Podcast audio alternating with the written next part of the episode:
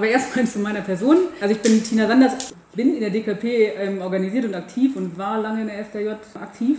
Und da bin ich leider rausgewachsen. Neben diesem Biologie studiert, ähm, in Oldenburg und in Hamburg und habe dann, also mit Schwerpunkt Mikrobiologie, ähm, habe über nitritoxidierende Bakterien meine Diplomarbeit gemacht und dann weiter über ammoniakoxidierende Bakterien in Permafrostböden promoviert, also das heißt mein Doktor gemacht. Und dieser Prozess, also das, die Ammoniakoxidation und die Nitritoxidation zusammen ist die Nitrifikation, das ist ein wirklich entscheidender mikrobieller Prozess ähm, im Stickstoffkreislauf, auf den ich nachher auch ganz kurz mal eingehen werde. Aber das sind sozusagen meine wissenschaftlichen Wurzeln. Das heißt, ich bin Umwelt-Mikrobiologin, war auch zweimal, beziehungsweise jetzt äh, letztes Jahr das dritte Mal in Sibirien auf einer Forschungsstation, habe da Proben genommen und den Rückgang des Permafrostes untersucht und arbeite jetzt seit 2011 am Helmholtz-Zentrum für Küsten- und Materialforschung in Geesthacht. Untersuche jetzt hauptsächlich den Eintrag von Stickstoff aus Böden über die Elbe in die Nordsee. Das ist sozusagen mein, mein tägliches Tagesgeschäft. Und zusätzlich arbeite ich noch in, in einem Projekt, was von der Bundesregierung zusammen mit der britischen Regierung finanziert worden ist, weil die Form Brexit nochmal eben da mehr Geld reinpumpen, ähm, wo es darum geht, dass wir Schadstofftransport über Meereis in der Arktis ähm, untersuchen, also wie Schadstoffe und Nährstoffe zusammen transportiert werden. Und das mache ich sozusagen als ein Nebenanliegen. Vielleicht habt ihr in den letzten Tagen mitbekommen, dass es durch die Medien gegangen ist, dass 10% der reichsten Deutschen verantwortlich sind für fast ein Drittel der CO2-Emissionen in Deutschland, wobei die ärmsten 50% für ungefähr nur ein Viertel der Emissionen verantwortlich sind. Wenn man das im Weltmaßstab anschaut, das ist das Bild hier, erkennt man, dass ungefähr 1% für fast 50% ähm, der CO2-Emissionen verantwortlich sind. Das hängt ein bisschen davon ab, wann dieses Bild von Oxfam entstanden ist.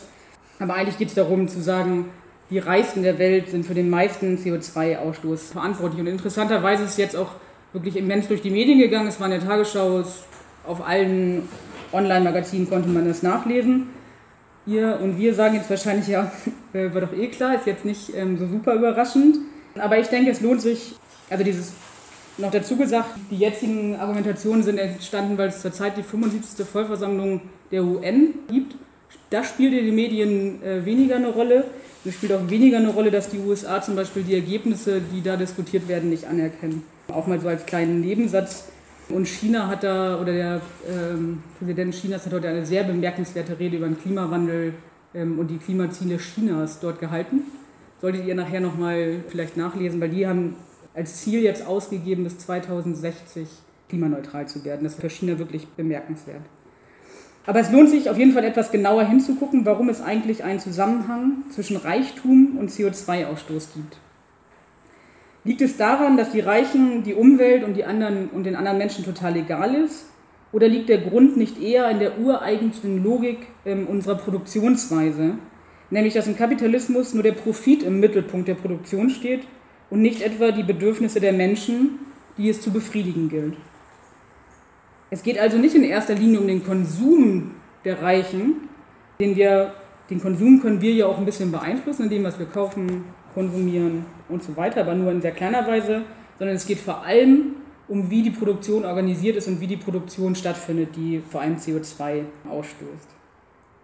Das nur als kleinen ähm, Anfang. Ich möchte jetzt erstmal damit beginnen, ähm, zu beleuchten, welche Umweltprobleme wir eigentlich zurzeit haben. Und uns in erster Linie erstmal festzustellen, dass wir natürlich den Klimawandel allgegenwärtig ist, der vor allem die Erderwärmung äh, darstellt, aber das ist nicht das einzige Umweltproblem, was die Menschen betrifft und gleichzeitig von ihm verursacht wurde. Trotzdem möchte ich am Beginn noch mal was zum Klimawandel als eine der wichtigsten oder der, die wichtigste ökologische Krise eingehen. Fast alle Wissenschaftlerinnen, die sich mit Klima- und Umweltfragen beschäftigen, sind sich darüber einig, dass der aktuelle Klimawandel in erster Linie der weltweite Anstieg der Durchschnittstemperaturen menschengemacht ist und immer bedrohlichere Formen annimmt. Richtigerweise geht es hier nicht darum, ob es eine demokratische Entscheidung ist, ob es 96 oder 98 oder 99 Prozent sind, sondern es geht um wissenschaftliche Fakten. Der Anstieg der Temperaturen wird mit dem Anstieg der Konzentration von sogenannten Treibhausgasen in der Atmosphäre in Zusammenhang gebracht. Daneben wird aber überall betont, dass es natürlich auch natürliche Schwankungen, zum Beispiel der Sonneneinstrahlung, regelmäßige Schwankungen und Verschiebung der Erdachse oder auch geologische Ereignisse für die Erderwärmung mitverantwortlich sind. Das sagt übrigens auch der IPCC-Bericht. Also im IPCC-Bericht geht es nicht nur um CO2-Emissionen. Die Treibhausgase mit der Sonneneinstrahlung zusammen sorgen erst einmal grundsätzlich für einen Treibhauseffekt, wie auch Treibhausgase sagen, auf der Erde. Diese Treibhausgase wirken im Klima erwärmt, weil sie infrarote Strahlung in der Atmosphäre reflektieren. Das ist gut so, denn ohne diese Treibhausgase in der Atmosphäre könnten wir hier gar nicht existieren. Es wäre viel zu kalt, ungefähr Durchschnittstemperatur von minus 18 Grad. An dieser Stelle sollten wir uns aber nochmal die Frage beleuchten, was sind denn diese Treibhausgase überhaupt und warum führen sie zur Erwärmung der Atmosphäre? Zu den Treibhausgasen gehören neben Kohlenstoffdioxid, also CO2, was in aller Munde ist, auch Methan, CH4, Lachgas, N2O, ähm, aber auch andere ähm, Spurengase, wie zum Beispiel Fluorchlorkohlenwasserstoffe oder auch Wasser ähm, in der Atmosphäre. Und ja, richtig, sie kommen nur in Spuren vor, sind aber trotzdem hochwirksam. Diese drei wichtigsten Treibhausgase, Kohlenstoffdioxid, Methan und N2O, entstehen sowohl durch natürliche, meist durch Mikroorganismen katalysierte, das sind die eigentlichen Herrscher der Welt, wenn man das so betrachtet, also von Mikroorganismen gemachte Prozesse, als auch durch die Verbrennung von organischer Substanz, das heißt zum Beispiel Holz äh, bei Vulkanausbrüchen oder in Kraftwerken und Autos, also bei Verbrennung von ähm, fossilen Energieträgern. Sie sind Teil von sogenannten Stoffkreisläufen, den in erster Linie Kohlenstoffkreislauf, also da, wo es um CO2 und Aufbau von Pflanzen geht, ähm, und auf der anderen Seite der Stickstoffkreislauf, den, den ich auch in meiner wissenschaftlichen Laufbahn untersuche. Dort werden sie natürlich gebildet und auch wieder abgebaut. Das heißt, wenn die Kreisläufe im Gleichgewicht sind, bleiben ihre Komponenten, Bestandteile, Quellen und Senken im Weltmaßstab relativ stabil und das können wir uns mal für den Kohlenstoffkreislauf ähm, angucken. Also da haben wir vor allem sehr viel Kohlenstoff und CO2 ähm, im Wasser gespeichert, Geogen in der Erdkruste, äh, Biogen in allen Pflanzen ähm, und eben einen großen Teil ist ähm, zwischenzeitlich ähm, in der Atmosphäre vorhanden. Also Pflanzen sich aufbauen, benutzen sie das CO2. Wenn wir Pflanzen essen, atmen wir das CO2 wieder aus. Also das ist ein natürlicher Kreislauf, der stattfindet, aber es gibt eben einen Pool im Wasser, in der Erde, in der Biosphäre, also den Pflanzen und in der Atmosphäre. Und dieser Kreislauf ist, wenn nicht irgendjemand da eingreift, kann er über Jahrhunderte oder Jahrtausende stabil sein. Und diese einzelnen Pools werden immer aufgebaut und wieder abgebaut. Die Menschheit hat nun aber eben massiv in diesen Kohlenstoff und auch in diesen Stickstoffkreislauf eingegriffen.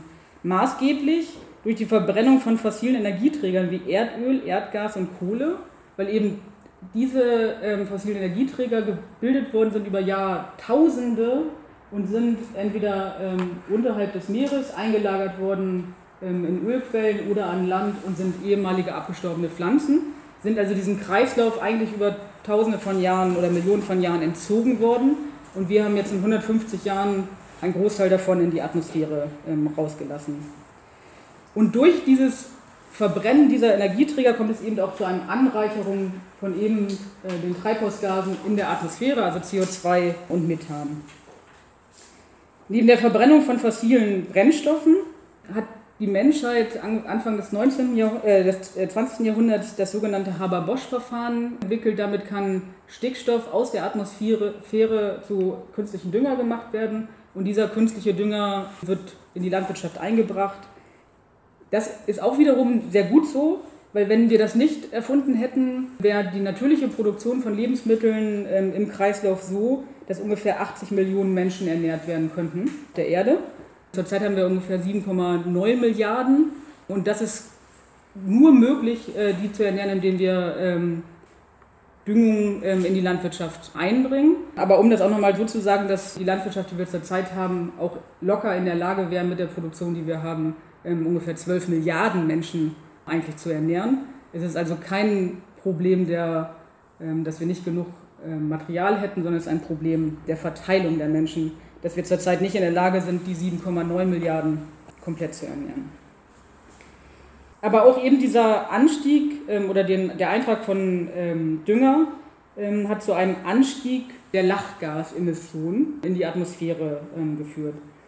Lachgas hört sich nett an, also wird benutzt zum Beispiel in äh, Krankenhäusern, ähm, dass, wenn man ähm, eine OP hat, heute nicht mehr so gängig. Aber dieses Treibhausgas führt dazu oder ist 123 mal klimaeffektiver als CO2 in der Atmosphäre, da es vor allem viel, viel länger in der Atmosphäre verbleibt als CO2. Also CO2 wird von Pflanzen wieder aufgenommen und wieder in Biomasse umgeführt. N2O oder Lachgas kann nur von Mikroorganismen umgesetzt werden, wenn es keinen Sauerstoff hat. Und in der Atmosphäre ist Sauerstoff, deswegen ist das, was in der Atmosphäre ist, für Mikroorganismen nicht verfügbar oder nicht umsetzbar und wird dadurch nur durch äh, langwierige physikalische Prozesse ähm, abgebaut in der höheren Atmosphäre und in dieser höheren Atmosphäre führt es gleichzeitig ähm, zum Ozonabbau. Also das ist ein Treibhausgas, was in der Diskussion kaum eine Rolle spielt, aber eigentlich viel, viel schädlicher ist als ähm, CO2. Und dieses Lachgas steigt zurzeit exponentiell an und wir und wir, also die Wissenschaft, weiß nicht so richtig, warum das eigentlich ist, weil wir nicht genau wissen, wo Quellen, Senken ähm, dieses Treibhausgases sind. Aber sie entstehen vor allem in natürlichen Prozessen, aber auch in der Verbrennung bei Motoren. Also das NOx ist, oder ein Teil des NOx, was ein Auto ausstößt, ist auch Lachgas, aber nur ein minimaler Teil. Aber hauptsächlich wird das in der Landwirtschaft gebildet. Wenn man sich auch mal den IPCC genau anguckt, also in der Diskussion wird immer von CO2 gesprochen, aber der IPCC-Bericht, also der Bericht des ähm, Internationalen Klimarates, spricht immer von CO2-Äquivalenten. Also es wird alle Treibhausgase in CO2 umgerechnet. Also wenn man ein Molekül N2O hat, hat man eigentlich 123 Moleküle CO2 und das wird ähm, sozusagen in der Bilanz berechnet. Auch sehr spannend, weil es in der Diskussion eigentlich kaum eine Rolle spielt und immer nur von CO2 gesprochen wird. Klimaveränderung hat es in unserer Erdgeschichte, also in den letzten 4,5 Milliarden Jahren, sehr, sehr viele gegeben und auch sehr, sehr starke. Aber erst im sogenannten Pleistozän, das ist das vorletzte Erdzeitalter, hat sich das Klima so weit stabilisiert, dass überhaupt auf der Erde die Lebensgrundlage für die Menschen oder für höhere Tiere, Pflanzen ähm, sich entwickeln konnte. Also das heißt, innerhalb der letzten zwei Millionen Jahre. Ähm, und auch in diesen letzten zwei Millionen Jahre, also im Pleistozän, ähm, gab es mehrere Warm- und Eiszeiten. Aber rasante Klimaveränderungen haben sich meist durch Umweltkatastrophen ergeben, wie zum Beispiel Meteoriteneinschlägen, Vulkanausbrüchen ähm, und ähnliches. Und in der wärmsten Warmzeit dieser Periode war es ungefähr 5 Grad wärmer ähm, als 1850, was immer als dieser Ausgangspunkt der ähm, Erderwärmung genommen wird. Zu dem Zeitpunkt waren aber die Pole komplett eisfrei. Also Grönland war eisfrei, die Arktis war eisfrei, Antarktis war eisfrei ähm, und es gab auch kaum Vergletscherungen in den Alpen oder Anden wenn die überhaupt so lagen, wie sie jetzt liegen. Und der Meeresspiegel war deutlich höher als heute ungefähr zweieinhalb Meter. Also äh, Kiel und Hamburg äh, nicht mehr existent. Heute leben wir im erdgeschichtlichen Zeitalter betrachtet im Holozän, also das ist das Zeitalter, was nach der letzten Eiszeit eingeläutet worden ist, ungefähr 10.000 Jahre. Aber die internationale geologische Gemeinschaft diskutiert heute und hat es, glaube ich, auch jetzt abgültig beschlossen, dass wir in ein neues Erdzeitalter eingetreten sind und das nennt sich seit jetzt das Anthropozän. Das heißt, das Erdzeitalter, was durch den Menschen oder durch die Menschheit geprägt worden ist. Weil da geht es vor allem darum, dass man sich Erdschichten anguckt und wenn man hier den Boden aufgräbt, gibt es kaum noch einen Boden der Welt, der nicht durch menschliche Eingriffe verändert worden ist. Also das, darüber geht hauptsächlich die Begründung. Und sehr, sehr spannend ist die Diskussion, wann dieses Zeitalter als Beginn gesetzt wird. Also es gab eine Diskussion, ist es die Industrialisierung oder ist es doch was anderes? Und man hat sich im Endeffekt darauf geeinigt, dass der Abwurf der Atombomben Hiroshima und Nagasaki als Ausgangs- oder Anfangspunkt des Anthropozäns ähm, gesehen wird, weil da sozusagen, also einige haben gesagt, weil da die Menschheit sozusagen ähm, die Menschlichkeit verloren hat und das auch als einen Anfang des Anthropozäns, weil wir ähm, die Erde so stark verändert haben. Sehr spannende Diskussion, dass das gerade in der geologischen Gesellschaft diskutiert worden ist und nicht in einer anderen politischen Organisation. Jetzt nochmal, was passiert eigentlich durch den Anstieg der Durchschnittstemperatur? Man könnte ja sagen, es ist wärmer, heute ist ja auch noch, es, wir sind Ende September und es ist deutlich wärmer, als es normal sein sollte. Es steigen eben nicht nur die Temperaturen, sondern auch die Energie in der Atmosphäre. Also weil durch mehr Treibhausgase wird mehr infrarote Strahlung die Erde gekommen und das ist eben nicht nur die Temperatur, sondern auch die Energie. Folgen davon sind zum Beispiel der Anstieg der mittleren äh, Meeresspiegels, die Zunahme von Extremereignissen wie Starkregen, Dürre und Hurricanes. Durch die Erwärmung kommt es zum ähm, Abtauen des Eisschildes in der Antarktis oder Grönland, des Meereises in der Arktis. Also dieses Jahr ist, glaube ich, die Arktis komplett eisfrei gewesen, aber auch zu den Gletschern, zum Beispiel in den Anden, im Himalaya ähm, und in den Alpen. Die Folgen sind Überschwemmungen, es wird und es gibt schon mehr Hurricanes, zum Beispiel in den USA. Also wenn ihr jetzt die Medien verfolgt habt, geht da jetzt ja auch wöchentlich über Kuba und die USA Hurricanes hinweg. Dürren in den Wüsten, Ausbreitung der Subsahara-Region, aber auch in den Andenregionen, in den Wüsten zwischen den USA und Mexiko ähm, sind diese Phänomene zu festzustellen. Und die Wüste zwischen USA und Mexiko ist so stark ausgeprägt, dass sie ein eigenes Wettersystem zurzeit machen und deswegen die Jetstreams, also es gibt ein eigenes Tiefdruckgebiet, was dort entsteht durch die Hitze und deswegen werden die Jetstreams ähm, verändern sich und deswegen ist das eben so, dass sich das Wetter auch in Europa komplett verändert hat, dass wir nicht mehr die klassischen Wetterlagen haben, die im Sommer normalerweise entstehen, sondern dass sich die Tiefdruckgebiete weiter nach Norden verschoben haben, sodass das System erstmal wieder normal einpendeln muss und das werden wir jetzt in den nächsten Jahren erleben. Also 2016, 17 war extrem nass, 18, 19 und auch 20 eigentlich viel, viel zu trocken. Und das muss sich erstmal wieder normal einspielen, aber diese extremen Unterschiede wird, wird sozusagen die Normalität in den nächsten 15 bis 20 Jahren ungefähr sein. Das ist die Prognose der äh, Meteorologen dazu. Die Erderwärmung kann aber auch in einigen Bereichen Kettenreaktionen auslösen, sogenannte Tipping Points, die auch im IPCC-Bericht aufgeführt werden und die weiter den Klimawandel anheizen. Dazu gehören zum Beispiel das Tauen der Permafrostböden, die große Kohlenstoffspeicher und auch Stickstoffspeicher sind, die dann größere CO2, Methan ähm, und N2O emittieren könnten. Und jetzt wird auch nochmal so ein Bild, damit man eine Vorstellung hat, was eigentlich Permafrost heißt. Also 25 Prozent der Landmasse der nördlichen Hemisphäre ist mit Permafrost unterlegt. Das heißt, im Permafrost ist Boden, der mindestens zwei Jahre nacheinander gefroren ist. Und natürlich liegt der Hauptteil äh, dieser Permafrostregion in dem kontinental, ähm, kontinentalen Teil Russlands und Sibiriens und ein bisschen weniger, aber auch stark ausgeprägt in ähm, Kanada und Alaska. Genau, und in diesen, nur in diesen Permafrostböden liegt genauso viel Kohlenstoff begraben, eingefroren, wie in der gesamten Biosphäre der Erde. Und wenn es jetzt zu einer Kettenreaktion kommt, dass da mehr auftaut, wird natürlich noch mehr freigesetzt, was ein natürlicher Prozess ist und der wird den Klimawandel nochmal anheizen. Hier erkennt man auch so ein bisschen, dass das natürlich schwierig ist, die Forschung ähm, in Sibirien oder auch in Kanada zu betreiben, dass es da relativ wenige Stationen gibt, die da Messungen machen. Und ich habe meine Doktorarbeit hier im, im Lena-Delta in Nordostsibirien geschrieben am Arktischen Ozean. Auch hier möchte ich nochmal einen kleinen Einschub machen. Diese sogenannten Tipping Points sind keine Entweder-Oder-Szenarien. Das heißt nicht, wir haben irgendwas überschritten und dann ist sofort die Katastrophe da, sondern es sind vor allem auch Forschungsgebiete, die noch nicht vollständig verstanden sind oder waren. Also als das erste Mal diese Tipping Points aufgekommen sind, ähm, wurde damit viel Fragezeichen gearbeitet. Aber das ist auch eben Hauptpunkte, die die Wissenschaft oder die Klimaforschung in den letzten Jahren angegangen sind. Aber es sind Forschungsgebiete, mit, in denen mit hoher Wahrscheinlichkeit es zu einem quantitativen Anstieg mit einem qualitativen Umschlag kommen wird. Gerade die Permafrostböden sind ein gutes Beispiel. Die Temperaturen in der Arktis steigen deutlich schneller als im Rest der Welt. Trotzdem ist es dort im Winter natürlich auch aus Perspektive immer noch extrem kalt sein. Also die tiefsten Temperaturen in Sibirien, also da auf der Forschungsstation, ist gemessen worden minus 55 Grad. Das wird jetzt nicht nur einfach, weil wir ein bisschen Anstieg haben, wird das jetzt nicht in den letzten Jahren aufhören. Deswegen wird natürlich im Winter der Permafrost auch immer wieder vollständig gefrieren. Aber, und er ist natürlich tiefgefroren. Also in Sibirien ist bis zu 700 Meter Permafrost. Aber es taut im Sommer eine größere Schicht auf. Also die dann dafür sorgt, dass mehr CO2 und Methan daraus entweichen kann oder die Mikroorganismen mehr abbauen können. Und es gibt da aber extreme Sommer-Wärmeperioden, die wir jetzt in diesem Sommer gesehen haben. Also es gab, glaube ich, auf Instagram und Twitter ist das so ein bisschen viral gegangen, dass die Oberflächentemperaturen extrem warm waren.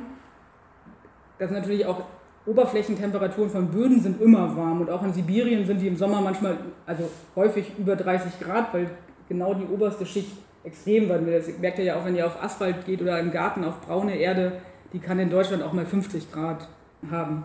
Aber es ist schon ein Problem, dass es dort so warm gewesen ist, dass auf der Forschungsstation, wo ich normalerweise, also wo normalerweise jemand gewesen wäre, und dieses Jahr aber nur zwei Russen wegen Corona hin konnten, ähm, ist die Auftauchtiefe auf über zwei Meter gestiegen. Und normal ist da so am Ende des Sommers 80 ähm, Zentimeter. Also das ist schon, schon wirklich extrem. Und auch heute hat es in Tixi, also in der letzten Stadt, hat es immer noch 11 äh, Grad. Und eigentlich sollte es da schon deutlich unter 0 Grad sein. Das ist dieses Jahr aber wirklich extrem. Zusätzlich kommt dazu, dass das Problem für die Arktis ist, dass durch ähm, Ozeanzirkulation und dass Sibirien viel, viel kälter ist ähm, als Kanada und Alaska zum Beispiel, wird da normalerweise das Meereis produziert, was dann über die Ozeanströme in Sibirien gebildet wird und dann durch die Ozeanströme hier zwischen Grönland und Spitzbergen in Europa dann langsam rauswandert. Aber wenn jetzt im Winter da weniger Eis gebildet wird, ist natürlich dann, kommt auch nicht mehr genug Eis in Grönland Spitzbergen an. Also da sozusagen der europäische arktische Teil ist dieses Jahr extrem früh eisfrei gewesen. Und das wird auch in den nächsten Jahren so weitergehen. Und das Spannende ist eben daran, dass es nur dann frisches Eis geben wird, weil es, es wird im Winter produziert, aber es wird kein mehrjähriges Seeeis mehr geben, wo auch viel mehr biologische Prozesse dran stattfinden können. Aber gleichzeitig ist es durch, dass es mehr, mehr und länger warm ist im Sommer, können natürlich gleichzeitig die Pflanzen besser wachsen, sie können weiter nach Norden wandern, können mehr CO2 ähm, aufnehmen, lagern das auch wieder in den Boden ein. Deswegen war lange umstritten, ob dieses tiefere Auftauchen, die wärmeren Temperaturen nicht dazu führt, dass mehr CO2 ähm, gespeichert wird. Aber diese Diskussion ist sozusagen in den letzten vier, fünf, sechs Jahren durch Publikationen und Messungen eigentlich geklärt worden, dass wenn man da Modelle drauf macht und Messungen macht, dass auf jeden Fall mehr CO2 und Methan aus den Böden rauskommt, als fixiert wird. Sehr schade für uns, weil dieser Tipping Point dann sozusagen verloren gegangen ist für die Menschheit. Ein anderer sehr wichtiger Tipping Point sind die großen Ozeane. Also ich hatte jetzt am Anfang euch vorgestellt, dass ein, großes, ein großer Pool im Kohlenstoffkreislauf eben der Ozean ist. Der Ozean hat nicht nur Pflanzen und Tiere in sich, die CO2 oder die ähm, organische Substanz in sich haben, sondern der Ozean hat auch einfach an sich, wenn er mit der Atmosphäre in Berührung kommt, kann er das CO2 aufnehmen. Das kennt ihr aus, äh, hier aus dieser Flasche. Also CO2 in der Flasche ist Kohlensäure. Der Ozean nimmt das als Puffersystem auf und wird dadurch sauer also sauer im Verhältnis. Aber er nimmt halt relativ viel Gase aus der Atmosphäre aus. Deswegen waren die ersten Berechnungen im IPCC auch so, dass man sich eigentlich gewundert hätte, dass durch die Ausstöße hätte viel mehr CO2 in der Atmosphäre sein müssen und man hat es nicht richtig berechnet, was die Ozeane alles machen können. Aber jetzt hat man festgestellt, sind die Ozeane und die Ozeane ähm, lösen eben diesen CO2 als Kohlenstoff und es kommt zur Versauerung. Und wir gehen heute, oder es wird davon ausgegangen, dass jetzt die Ozeane an der Aufnahme oder Pufferkapazität angelangt sind und dass es jetzt extreme Auswirkungen haben wird. Also Korallenriffe lösen sich auf, weil die sind ja aus Carbonaten, dass wenn es ein bisschen saurer wird, wenn es keine Riffe mehr gibt, gibt es keine Kleinstlebewesen mehr und dann wird das ganze Nahrungsnetz ähm, zu einem Problem. Und also das werden wir erst in den nächsten Jahren ähm, beobachten können. Die Ozeane sind aber eben auch noch von einer anderen ökologischen Krise betroffen, äh, nämlich sie sind noch viel stärker ähm, als im Kohlenstoffkreislauf durch den Stickstoffkreislauf betroffen. Ich habe euch vorhin erklärt oder versucht zu erklären, dass wir ein großes Problem haben, dass wir viel zu viel Dünger auf die Umwelt bringen. Und das Problem ist, wenn man die Böden Dünger aufträgt, äh, geht das irgendwann übers Grundwasser, über die Gräben in die Flüsse und kommt dann in die Ozeane. Und dieser reaktive Stickstoff hat zur Folge, dass es eine hohe Nitratbelastung des Trinkwassers gibt und im Endeffekt es zu einem Wachstum an Mikroorganismen, Plankton in den Ozeanen kommt und wir danach den Abbau haben und wir sogenannte Todeszonen in den Ozeanen haben werden. Und jetzt war die Hitzewelle. Die Todeszonen, das ist hier einmal dargestellt, also ähm, der Ozean, das sind Sauerstoffminimalzonen, ähm, in denen keine Fische mehr ähm, leben können. Und das haben wir vor allem hier an der Küste vor Peru, vor Kalifornien, das Arabische Meer, das, der Golf von Bengalen, die Ostsee, das Schwarze Meer. Also das sind alles Bereiche, die im Sommer umkippen und riesige Bereiche haben, wo kein Sauerstoff vorhanden wird. Und das wird in den nächsten Jahren extrem zunehmen. Und es sind vor allem Küstenregionen davon betroffen.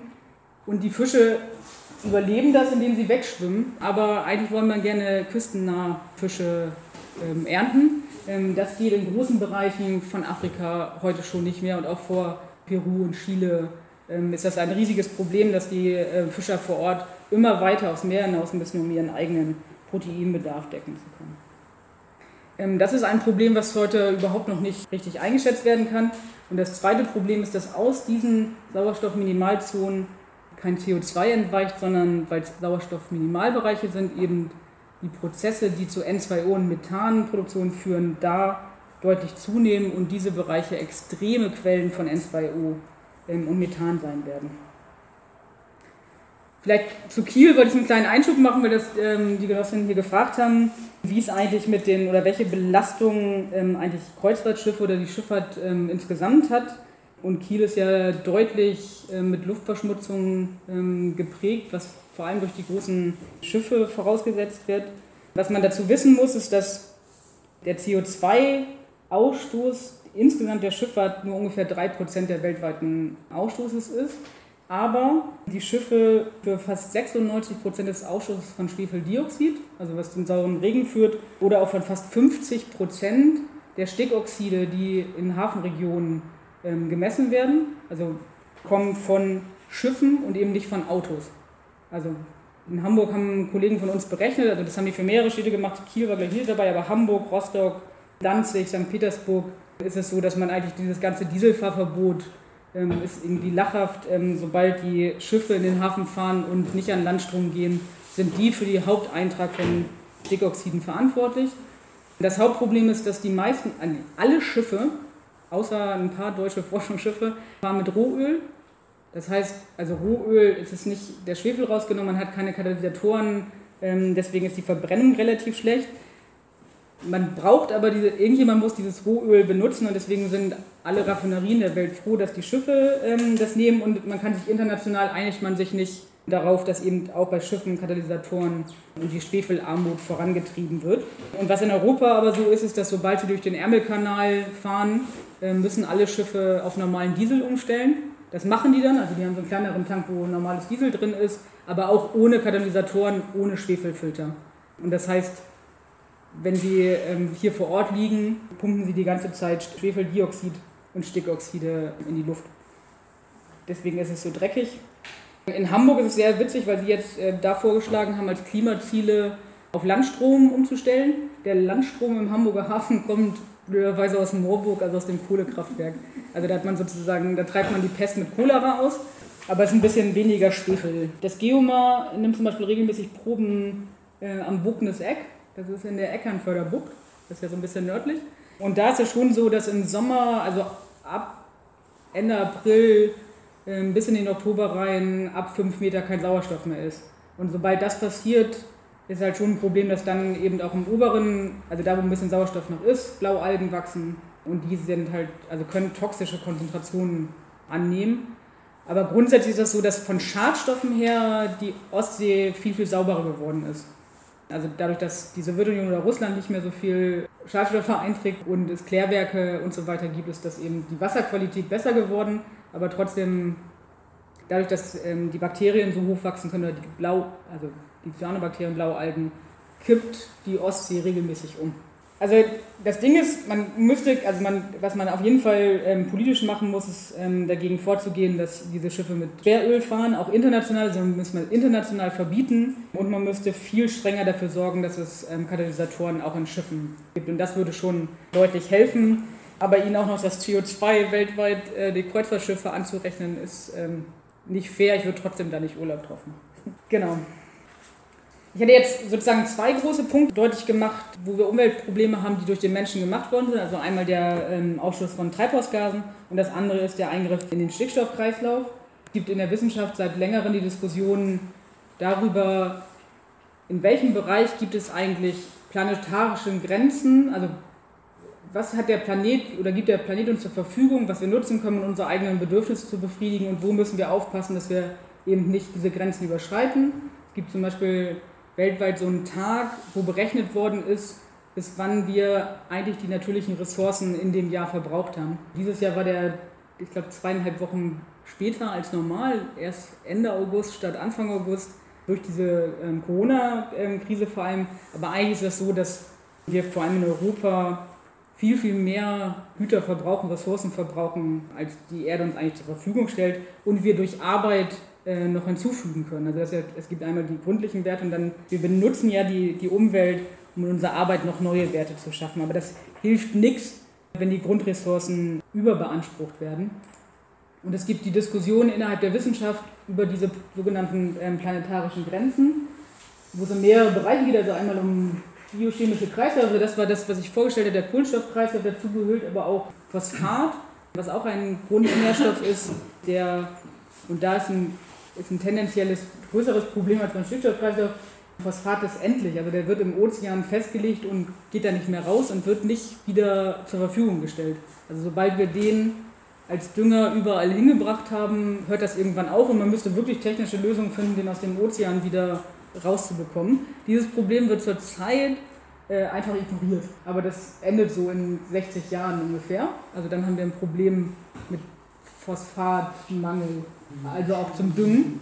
Wird wahrscheinlich in Europa nicht das Problem sein, aber in Afrika, Lateinamerika und der dritten Welt wird das zuerst äh, eine Rolle spielen. Dann ist die große Frage der Unversehrtheit der Biosphäre, also das heißt dem Verlust an Biodiversität. Da sind wir auch deutlich über die planetarischen Grenzen schon hinaus. Ozeanversauerung, Ozonloch, das sind alles Bereiche, wo wir einfach ein Problem haben in dem, was der Mensch konsumiert und in meiner Auffassung ein Problem darin haben, wie der Kapitalismus dabei umgeht, weil er nicht darauf guckt, dass wir Ressourcen haben und sie einsetzen, um die Bedürfnisse zu befriedigen, sondern es werden Ressourcen genommen, um Profite zu erwirtschaften und sich daran zu orientieren und eben nicht an den Bedürfnissen ähm, der Menschen. Und diese kapitalistische Produktionsweise führt eben zu Ressourcenverschwendung aufgrund von Profitinteressen. Erzählt sich natürlich jetzt die Frage, wie hängt das eigentlich mit dem Kapitalismus zusammen? Und wir müssen uns die Frage stellen, wie heute im Kapitalismus produziert wird und nach welcher Logik. Im, eben im Kapitalismus werden Waren zum Austausch produziert, damit im Endeffekt Profit entsteht. Ein Produkt hat also einen Tauschwert, der den, Kapitalisten an, der den Kapitalist am Markt realisieren muss, um Profit zu machen. Der Produzent fragt also nicht unbedingt darum, welchen Gebrauchswert, also für uns ähm, ein Produkt hat, sondern ihn interessiert nur, ob er den Tauschwert auch realisieren kann. Natürlich muss auch irgendjemand dieses äh, Produkt kaufen wollen oder müssen. Hier wird nämlich deutlich, warum es ziemlich absurd ist, dass die Befriedigung der Grundbedürfnisse der Menschen von jemandem befriedigt werden soll, dem es um den Profit geht und nicht darum, unsere Interessen zu befriedigen. Dabei geht es auch um unsere Grundbedürfnisse, die aus der Daseinsversorgung entrissen worden sind, wie Wohnen, Heizung, Essen und Gesundheit. In meinen Augen besteht also der, die Befriedigung der Grundbedürfnisse, dem Streben nach Profit zwischen diesen beiden ein Grundwiderspruch. Wenn man als Grundannahme aber hat, dass die Quelle von Reichtum die menschliche Arbeit und die Natur ist, können wir davon ausgehen, dass der Kapitalist sowohl den Arbeiter ausbeutet, also den Mehrwert aus ihm herausholt, als eben auch aus der Natur. Weil er im Wesen nach nicht im Interesse der Nachhaltigkeit, sondern im Interesse des Profitstrebens steht. Wenn wir uns nun die Umweltprobleme angucken, sehen wir, dass es diese in fast allen Bereichen durch Ressourcenverschwendung und Profitinteressen äh, entstanden sind. Das wird heute auch international äh, wissenschaftlich ähm, stark diskutiert. Es gab kürzlich einen Artikel in Nature, eines der führenden naturwissenschaftlichen Magazine, mit dem Titel Capitalism is Destroying Safe Operating Space for Humans, One Scientist. Das heißt, der Kapitalismus zerstört die sicheren Systeme für die Menschheit. In Deutschland ist es, diese Diskussion leider bei Fridays for Future oder Scientists for Future noch nicht angekommen. Da geht es vor allem um CO2-Bepreisung oder Besteuerung, also Forderungen innerhalb des Kapitalismus, vor allem die Lebensumstände der Arbeiterklasse betrifft und verteuert, aber nicht die Produktion in den Fokus nimmt oder angreift. Wichtig ist es aber dennoch, auch aktuelle Forderungen aufzustellen. Da glaube ich ein bisschen, Manfred Sohn hatte kürzlich in der UZ Folgendes gesagt. Völlig jenseits der gegenwärtigen Diskussion liegt aber die Sphäre, die in den Mittelpunkt aller Debatten gehört, wenn wir von einem grundlegenden Wechsel für eine andere Lebensweise erreichen wollen. Der Bereich der Produktion. ihn nicht nur direkt über steuerliche oder andere marktwirtschaftliche Hebel zu beeinflussen, sondern durch gemeinsame demokratische Planung zu bestimmen, was wir als Gemeinschaft wie produzieren. Das wird auch für die Klimafrage mehr oder weniger eine zentrale Forderung. Und weiter, um aber die Produktionsweise selbst in den Blick zu rücken, gehört in den Forderungskatalog auch das Beenden des Wahnsinns, dass für jeden Bundesbürger pro Jahr fünf Tonnen Güter exportiert und acht Tonnen importiert werden. Also die Umkehrung der Globalisierung und die Erzwingung konsequent regionalisierter Wirtschaftskreisläufe auf der Basis kommunales Eigentums und äh, gesamtgesellschaftlicher Planung, das wäre die Forderung, die wir aufstellen müssen. Es ist halt eben ein Irrsinn, warum Krabben in der Nordsee gefangen werden und in Marokko gepoolt werden, um dann wieder nach Deutschland zurückzutransportieren. Wir brauchen also eine Diskussion um eine Wirtschaftspolitik, die Planung, äh, Produktion planmäßig und demokratisch bestimmt. Aber ähm, in meinen Augen leben wir heute in einer unglaublichen Propagandaschlacht. Es soll uns vor allem eingeredet werden, dass wir, wenn wir nur alle etwas an unserem Konsum ändern, das Problem schon in den Griff bekommen. Es wird eben abgelenkt von dem Bereich der Produktion. Wir brauchen eine Debatte über Gebrauchswerte versus Tauschwerte. Es dürfen Sachen nicht produziert werden, weil mit ihnen Profit gemacht werden, sondern weil sie einen Gebrauchswert für die Menschen haben, also unsere Bedürfnisse und unsere Lebensgrundlage befriedigen. Das kann oder muss in meinen Augen auch dazu führen, dass wir auf, auf Perspektive auf etwas verzichten, nämlich auf Bedürfnisse, die erst im Kapitalismus gemacht und erzeugt worden sind, wenn wir, eigenständig, wenn wir erleben, ähm, dass sie dazu führen, dass wir unsere eigene Lebensgrundlage dadurch zerstören. Ich denke, dass unsere Forderungen vor allem sein müssen, eine Vergesellschaftung der Energiekonzerne, um ihnen eben die Möglichkeit ähm, zu nehmen, weiterhin fossile Energienträger in die Atmosphäre auszublasen. Ähm, wir brauchen eine Diskussion über den Umbau der Automobilindustrie und wir brauchen eine Diskussion über fortschrittliche Zukunftsvorstellungen jenseits der kapitalistischen Produktionsweise. Und es kann eben nicht sein, dass die Arbeiterklasse den Umbau und Transformation der Wirtschaft bezahlt, sondern wir müssen dafür kämpfen, dass es von den Konzernen und Unternehmen bezahlt wird und auch umgesetzt werden muss. Leider ist diese Logik bei den Scientists for Future, bei denen ich auch aktiv mitdiskutiere, noch nicht ganz angekommen. Das ist aber für mich eine Aufgabe von dem, was ich auch bei meiner Arbeit gerade versuche.